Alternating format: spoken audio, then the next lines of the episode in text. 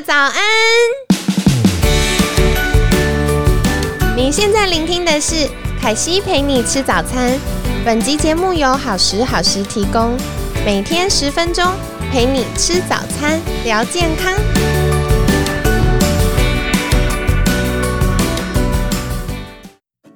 嗨，欢迎来到凯西陪你吃早餐，我是你的健康管理师凯西。今天呢，邀请到凯西的好朋友。功能医学医师陈君玲医师，君玲医师早安，Hello，早安。今天星期二呢，想要请教君玲医师，因为我们昨天有聊到，其实防疫期间呢，大家很多其实在家反而瘦了，可能是因为自己在家煮的关系啊，或者是步调相对来说比较缓慢，所以压力有比较解除、放松一点关系。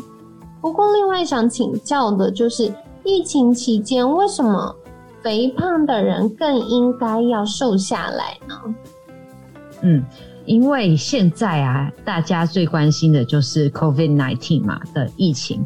那其实有一些国外的学者认为，到最后其实 COVID 会流感化，就是它会不停的变种，然后与我们同在。目前国外的学者很多都认为啊，其实 COVID 到最后会流感化，就是会跟流感病毒一样，以一种形式就是一直存在在我们的社会里面。那呃，大部分的人感染可能都会无症状，或者是没有很严重的症状。但是我们最怕、最怕的就是呃死亡或者是重症的状况。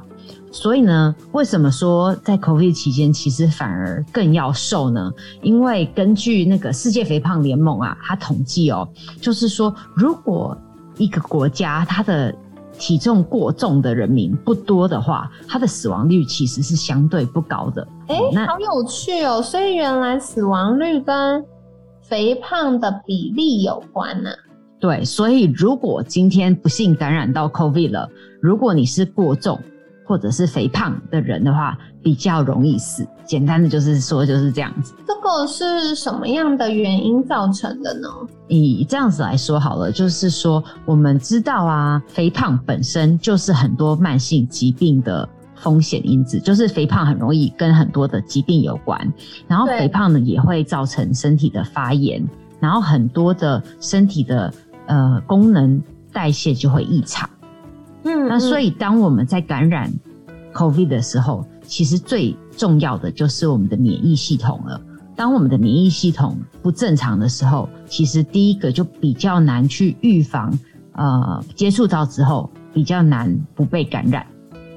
那第二个就是，万一真正被感染的时候，免疫细胞可能没有办法很有效的去把这个感染给控制下来。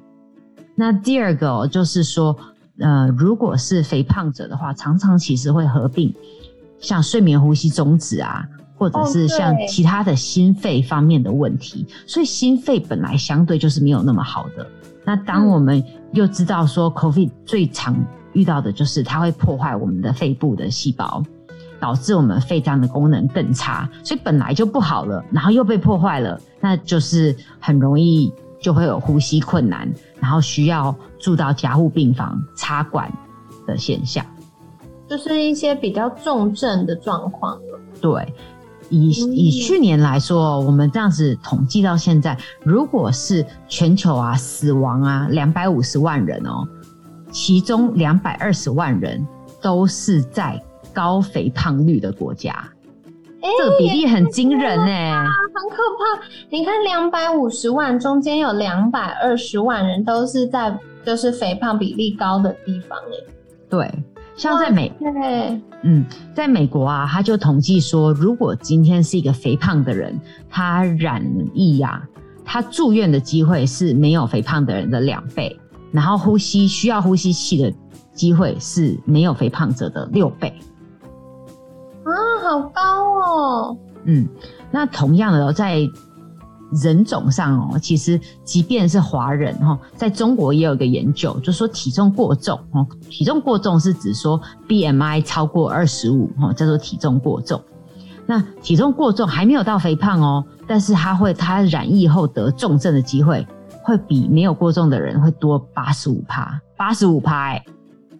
哇塞！所以哇，怎么差这么多呀？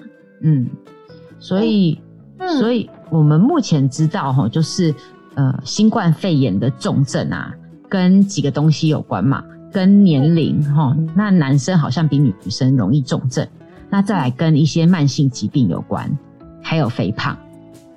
嗯，那其中有一些东西是我们没有办法改变的，比如说性别跟年龄嘛。对，但是肥胖或者是慢性疾病的控制，其实相对之下就是我们可以去着手的地方。所以这个时机点反而是特别要掌握好自己的健康状况。你越健康，就越不容易被疫情影响。而且我听到一个重点，因为嗯，呃刚刚有提到，其实我们可控的，呃，就是肥胖跟慢性病，但其实肥胖也是很多慢性病的原因。所以，如果我可以控制我的体重，慢慢瘦下来的话，我不止对我的慢性病有改善，我也增加了我对于 COVID 的这个抵抗力耶。对，就是就是一石二鸟的概念。嗯嗯，哇，听起来好有趣哦，真的是打破三观。因为之前就觉得哦，可能肥胖啊比较容易慢性发炎呐、所以可能免疫系统没有办法那么平衡，就会容易染疫或者重症。可是今天透过君玲医师分享，凯西也是吓一大跳，原来有差到这么多。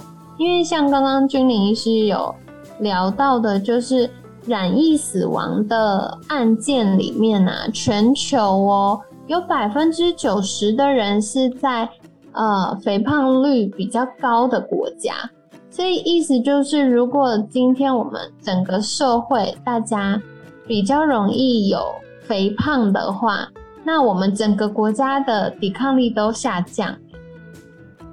对，所以也是哦，原来如此。然后另外还有提到，就是如果肥胖的人染疫，他住院的几率是一般人的两倍，然后需要就是重症了，他这个需要呼吸器治疗，甚至是死亡的这个几率是六倍，所以其实也增加非常多。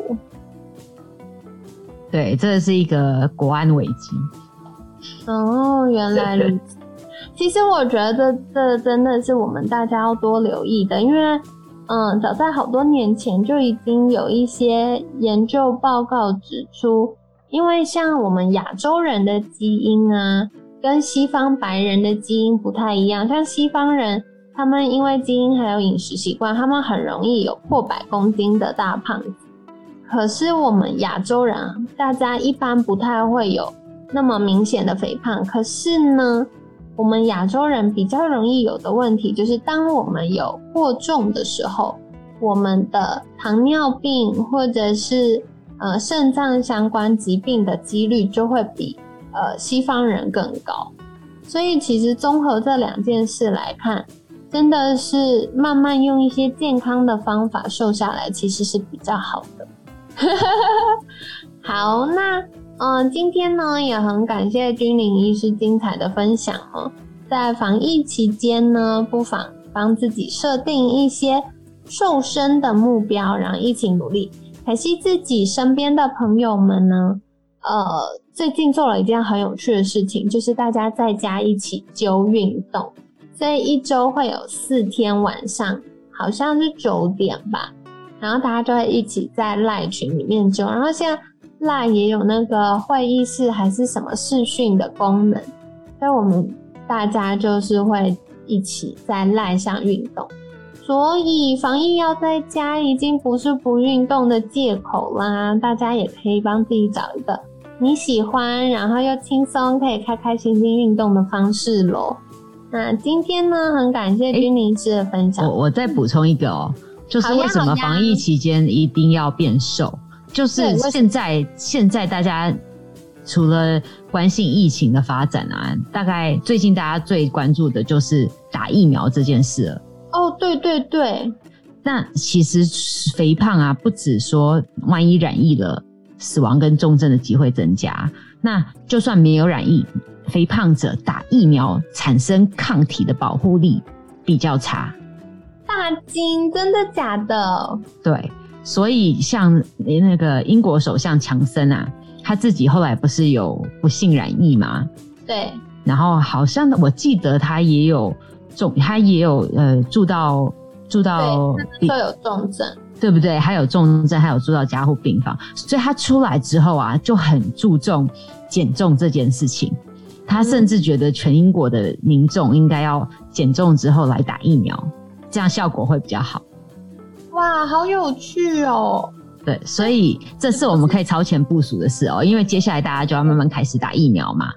对对对，因为不是说啊，今天啊，对我很肥胖，可是我打了疫苗就没事了耶。如果今天呃我打了疫苗，可是我过重了，那这样子有可能反而导致疫苗的防护力没有到达我们预期的程度。没错。哦哇，所以也是提醒大家哦，有的时候可能我们身边的朋友啊，或家里的长辈啊，也是提醒他们一起开始注重这个健康，然后注重这个体重管理。那这样子呢，大家也有机会，就是提高我们集体的那个防疫能力。那我觉得关于要怎么样可以瘦下来，以及大家要用什么样的方式瘦。明天就邀请君临医师来跟我们分享好了。好，那接下来呢，也是一样，想邀请君临医师。呃，如果大家想获得更多像这些精彩的科学研究这种白话文的重点整理，因为我们一般人没有办法一直看那么大量的原文文献，对不对？那如果大家想要获得一些哎专家们的翻译白话文，好，那大家可以去。呃，follow 君临医师的粉砖呢？君临医师是不是可以再跟大家分享一次您的粉砖呢？